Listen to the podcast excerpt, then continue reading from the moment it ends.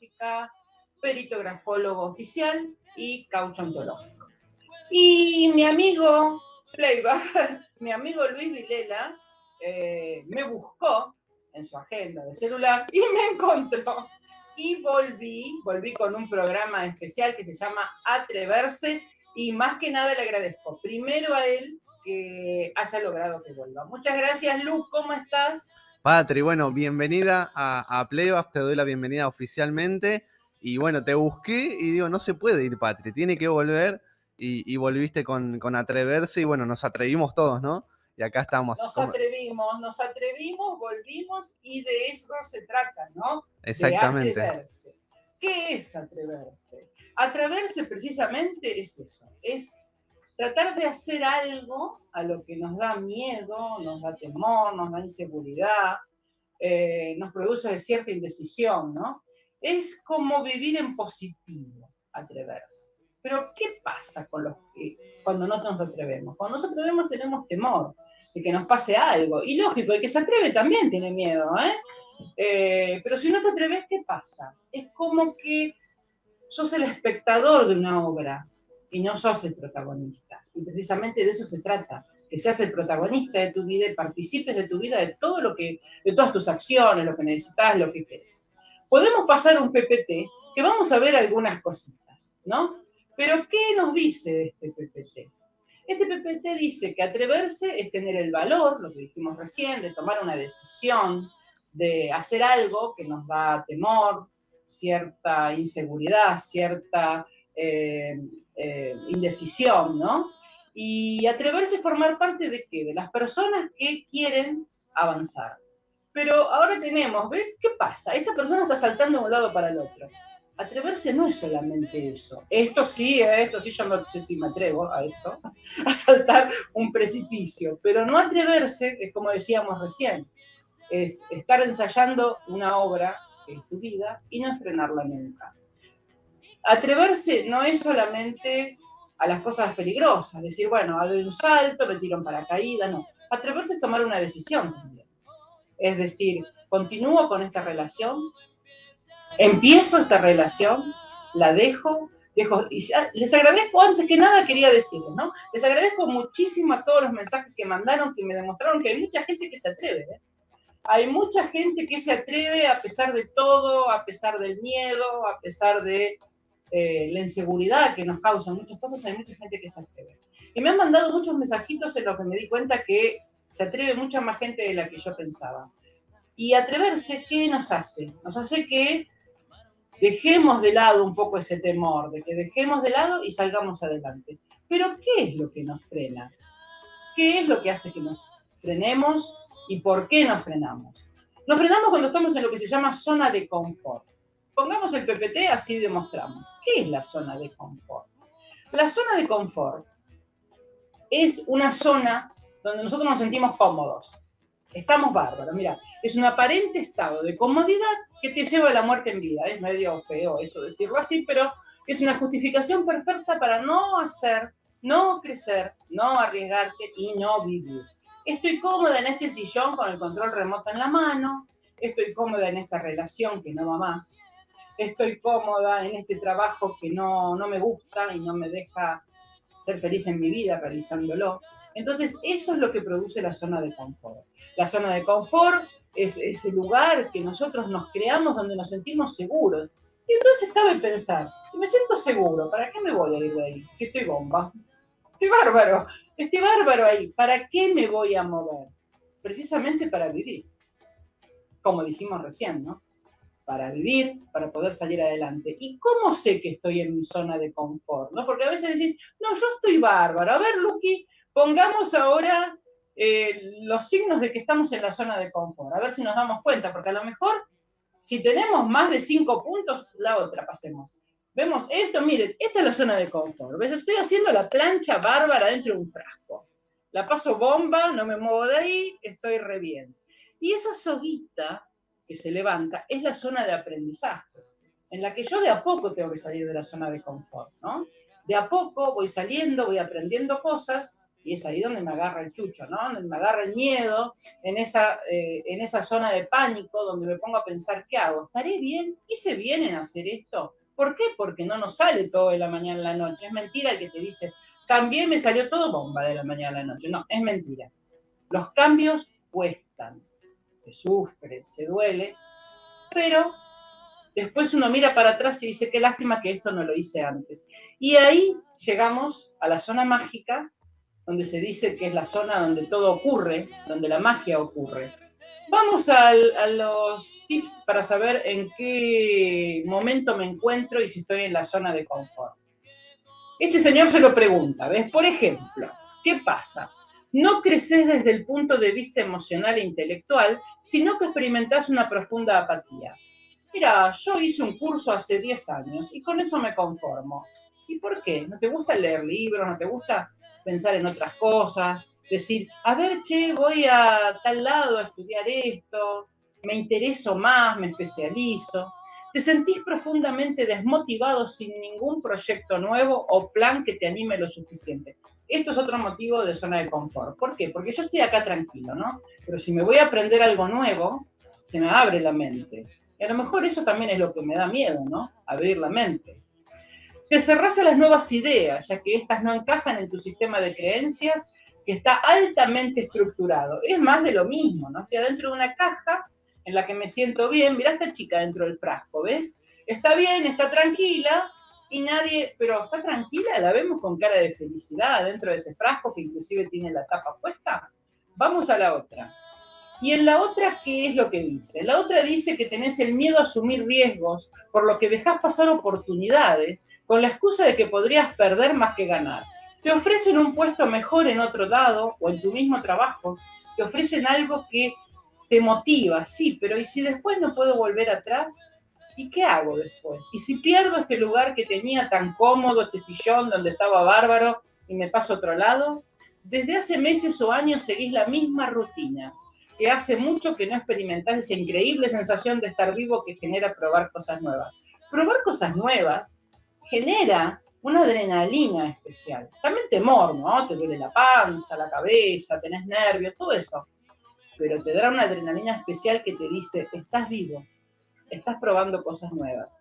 Te sentís más aislado y comenzás a pensar que todo carece de sentido ya que encontrás nada que te estimule en esa rutina. Ese es uno de los momentos en que te das cuenta que estás en tu zona de, confort, ¿no? Estoy en una rutina, estoy tranquilo, bueno, estoy bomba, me quedo así, pero no estás feliz. La chica en el tarro decía eso. Pasemos a la otra plaquita. Acá la chica va contentísima dentro de su burbuja. No, Va entre una burbuja con sus cuidados, pero no es feliz. No aprendes nada nuevo porque sentís que estás bien así, aunque en el fondo te das cuenta que tenés un gran vacío, como si necesitas algo más, pero no sabes exactamente qué es. Esa sensación mucho nos ha pasado, ¿no? Che, quiero hacer otra cosa más, pero ¿qué? ¿Qué me falta? ¿Qué quiero? Y muchos dicen, bueno, se me va a pasar, y otros dicen no. El que quiera atreverse dice no algo es, empieza a buscar, será algo de estudiar, será algo de trabajar, será una terapia nueva, será hacer gimnasia, algo me está faltando. Eh, tu vocabulario se llenó de me gustaría, quizás, vamos a ver, podría, debería. Esas palabras señalan un deseo permanente, pero que no son una expresión nada más que de miedo de salir de tu zona de confort. Y a lo mejor un día de estos hago tal cosa. Y eso famoso empiezo el lunes la dieta también son, ¿no? Procrastinar mucho es una señal que a menudo indica que no te gusta dónde estás o lo que estás haciendo. ¿Vieron cuando uno empieza a agarrar un libro que dice, sí, está piola este libro, ¿no? Y lo dejas. Y otro día lees dos hojas. Ay, porque ahora que me acuerdo, tengo que poner la pava. Ahora que me acuerdo, colgar la ropa. Hoy ahora que me acuerdo, tengo que pasear el perro. Todo eso es procrastinar, que ya vamos a hablar otro día en otro programa. Decís no continuamente a todos los planes e ideas nuevas que te proponen y que implican un cambio en la rutina y en la manera de hacer las cosas. Eso también es una manera de darte cuenta que estás en tu zona de confort. Si de estas nueve cosas tenés la mitad, y bueno, ponete a pensar. La vida comienza al final de tu zona de confort y eso es lo que tenés que darte cuenta. Eh, ahora vamos a presentarles a alguien que siempre se atreve.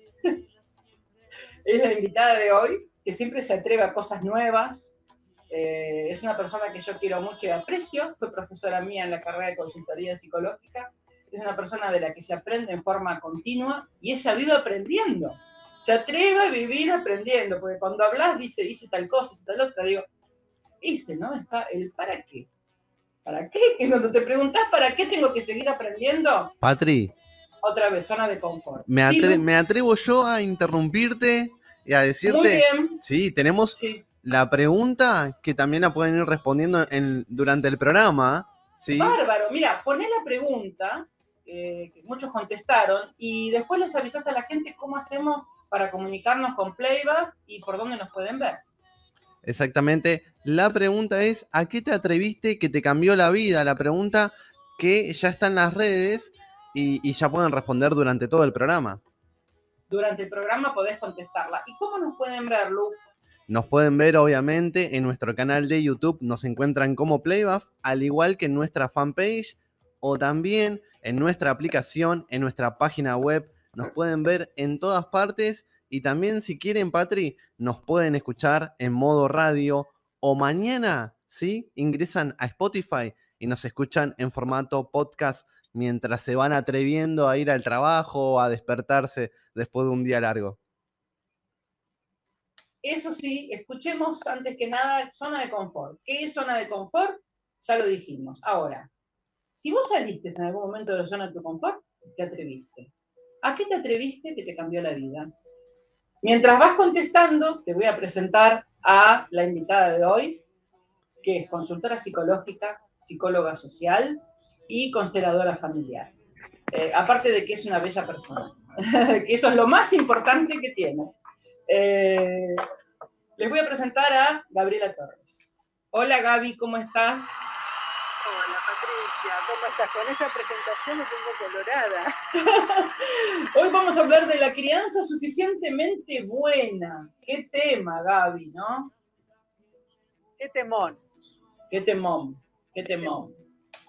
Eh, es un tema que lamentablemente lo vivimos escuchando por un problemita que ha pasado, no problemita, por una desgracia, por un asesinato de una criatura, eh, Lucio, Lucio Dupuy, que fue muerto por su mamá y la pareja de la mamá.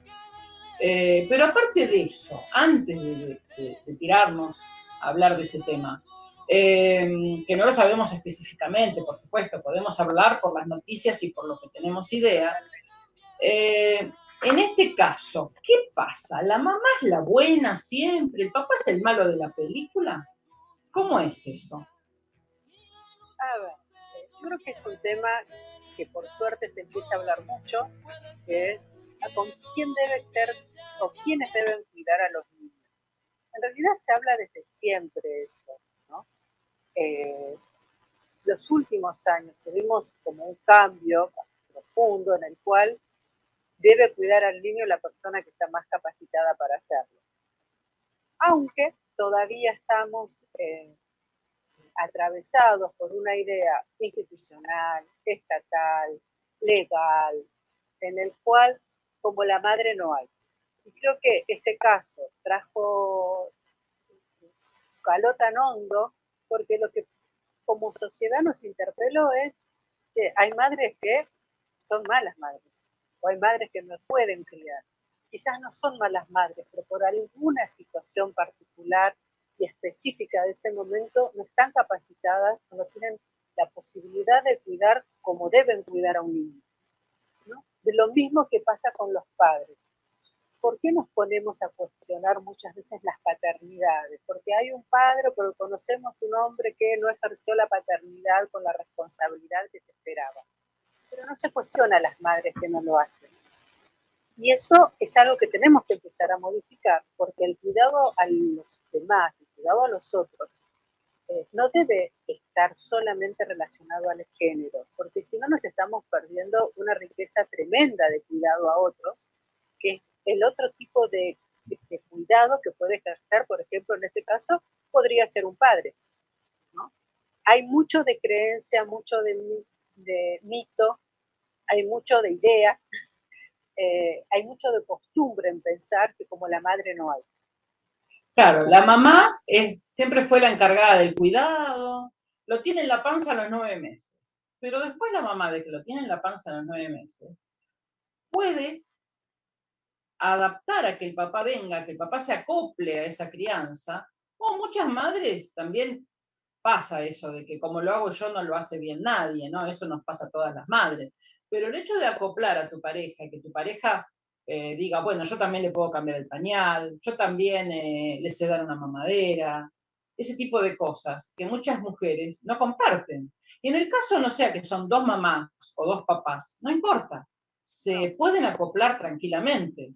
Ahora, en este caso, por ejemplo, que decimos, la figura del papá, eh, ¿qué le pasó? Porque este señor aparentemente, no podemos hablar directamente del tema, pero bueno, él, El papá directamente, ¿qué hace? Se corta, se borra, es culpa de la mamá que lo aísla, es culpa de la mamá que lo deja. Acá vemos la carita de Lucia Dupuy.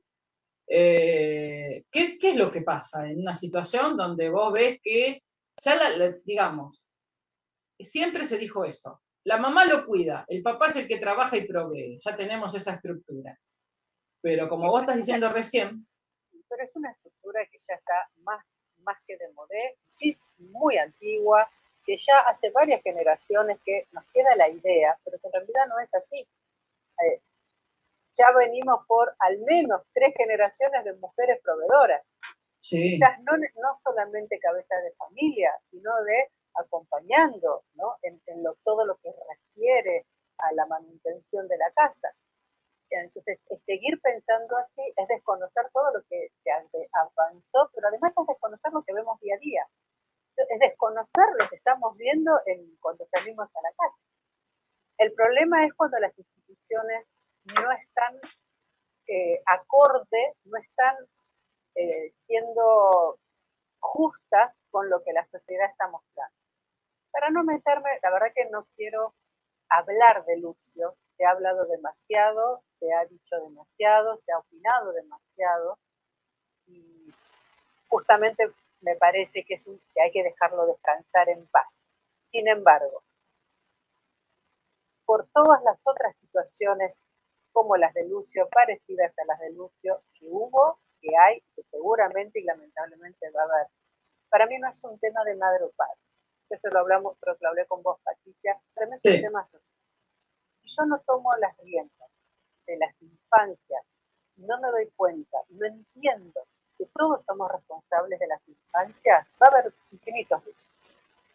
Porque la crianza, el cuidado es darle la mamadera o cambiar el pañal, pero la crianza es mucho más.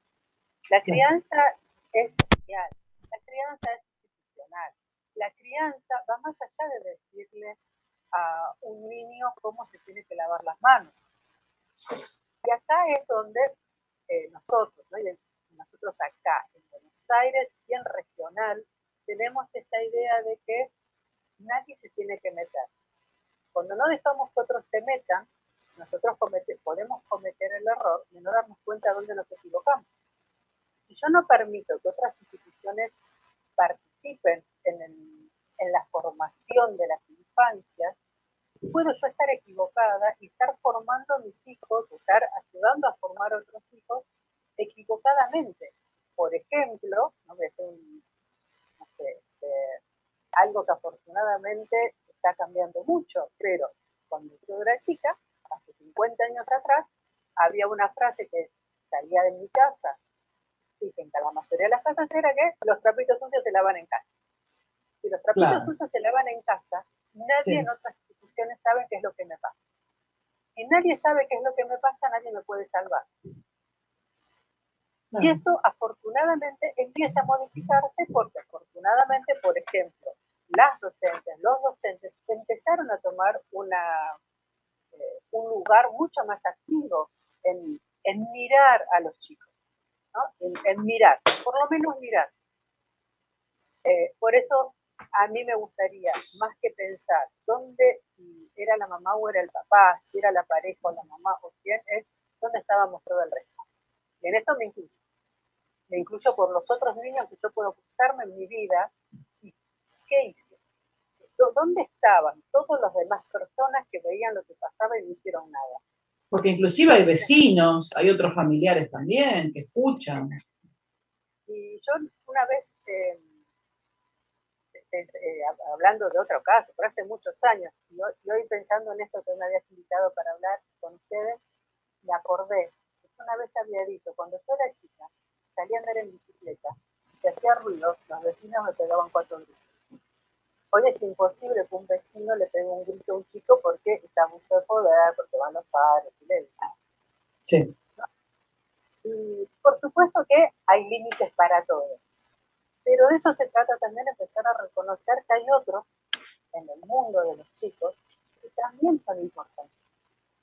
Son importantes para, che, no cruces que mira que te va a pisar un auto, o mira cómo estás andando con la bicicleta como loca, para un poco que te vas a estrolar O eh, la otra parte de, che, ¿qué está pasando a vos?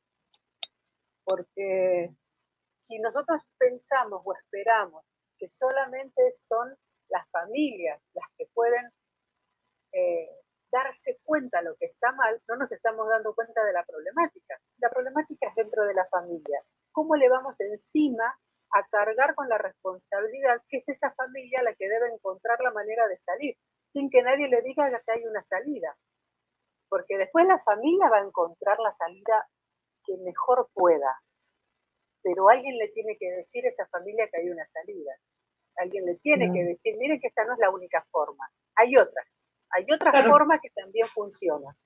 Porque en ese caso, de pronto, también tenés a los, a los maestros, ¿no? A los profesores de gimnasia, que ven a un chico golpeado o que un día viene con la manito vendada, ¿qué te pasó? Me caí por la escalera, ¿qué te pasó? Me golpeé, ¿no? Es como que, por empezar, los chicos que son traviesos son así, de golpearse mucho y estar siempre moretoneados. Pero convengamos que casi siempre esos chicos no son traviesos, son tranquilos en los colegios. Hay todo, ¿no? Porque también, eh, no sé, yo puedo pensar, eh, mi hijo era un niño muy tranquilo, pero muy atorrante. No era muy tranquilo, pero cuando hacía una macana la hacía y se ha golpeado infinidad de veces. Pero hay algo más allá de lo que uno ve más allá. Porque un chico que en su casa sufre violencia, sea travieso o no, va a haber algo que lo va a demostrar. Vos como grafóloga lo sabés, Patricia. Yo lo he visto un montón de tiempo en, en otras épocas donde trabajaba en un ámbito muy específico. Y la verdad los chicos con los dibujos muestran lo que les pasa. Muestran todo, sí me acuerdo hace unos años haciendo un taller de prevención de abuso, yo llevé dibujos de chicos que estaban siendo abusados sexualmente. Y había un montón de maestras, ¿no? Y las maestras decían, pero nosotros no podemos estar siempre atentos a lo que los chicos dibujan. Sí, tenés que estar atenta, porque es tu trabajo. Es que es la mejor forma de expresión de los chicos. La forma de expresión suprema de los chicos es esa, en el dibujo. Totalmente. Después lo verás en la letra, pero al principio es el dibujo. El dibujo, el juego. Los chicos lo muestran, son súper transparentes para mostrar lo que les está pasando. El desconocer eso es no querer hacerse responsable. El desconocer que hay formas de poder inferir y poder por lo menos abrir una puertita en la vida de un chico que está siendo violentado, es no querer hacerse responsable, porque en el momento en que yo me doy cuenta que algo pasa, tengo que accionar, si no sé cómo Y esto, muchos ámbitos que tienen que ver con los diferentes tipos de violencias, la mayoría de los cómplices son cómplices por dejar hacer, no por hacer. Claro, por yo no lo vi. ¿Cómo lo iba a ver si no sabía? Por dejar hacer. Y por dejar hacer. Y vuelvo eh, al tema ¿no? del, abuso. Yo tuve que, que atendía a tantísima gente que han sido sobrevivientes. Una de las cosas que cuando empecé con ese grupo de gente a trabajar que me llamaba la atención era que por lo general no era con la persona que había sido violento, que había violentado. El problema era con quien había, quien sabía que algo pasaba y había permitido. Había algo y eso, después sobre eso lo pude, profundizar teóricamente, en la teoría, porque realmente hay algo en la infancia que, bueno, no puede hacer otra cosa esta persona que es violenta o que es acosadora o que es abusadora, pero el que se da cuenta y el que lo ve, ese sí es un cómplice. Y para mí el tema de Lucio tiene que hacer poner las barbas en remojo a todos los que estamos en trato con otros seres humanos de que somos cómplices. Porque para mí lo que el, el tema Lucio, como tantos otros temas, es el fin de un abandono generalizado. Abandono de familia, abandono de vecinos, abandono de comunidad, abandono del sistema de salud, abandono del sistema educativo, abandono de las instituciones, porque todas esas instituciones por las cuales pasó este chico viraron para otro lado. ¿Sabés que yo escuché que ahora recién se van a peritar varios dibujos que el nene hacía en la escuela a ver qué pasaba? Yo vi algunos videitos en que de pronto el nene en un momento tiene lastimadita la ceja acá, en otro que está con la manito vendada, en otro que tiene unos moretones en el brazo. Y digo, si yo lo veo, está bien, lo veo ahora, pero igual si no lo hubiera visto ahora, yo decía, che, este pibe, ¿qué le pasa que vive siempre golpeado? Yo pienso que en un ámbito educativo, en algún momento, ojo, que es lógico, como vos decís, mi hijo era un indio, ¿no? Entonces vos decís, bueno, mi hijo era un indio, se vivía golpeando, los maestros iban a pensar, lo vivo golpeando yo, y resulta que el pibe se te sube un árbol, se tira, y todas las cosas que sabemos que hacen los pibes, y uno vive enloquecido detrás de los médicos y los hospitales. Pero hay otras cosas más que nos podemos dar cuenta. Ese temor de la criatura, cuando llega la figura de la madre o el padre que viene después de algo que él hizo, la expresión corporal, un montón de cosas que los padres, que los docentes, podrían darse cuenta. Pero lo que pasa es que pienso otra cosa, Gaby, no, no cargarle las tintas tampoco a los docentes. A lo mejor no le han enseñado para que vean esas cosas. No, pero yo creo que va más allá de cuánto vos podés saber. ¿no? En un plano un poco más amplio y charla de café, si querés, es que tenemos que empezar a ver dónde nosotros pensamos que lo que nosotros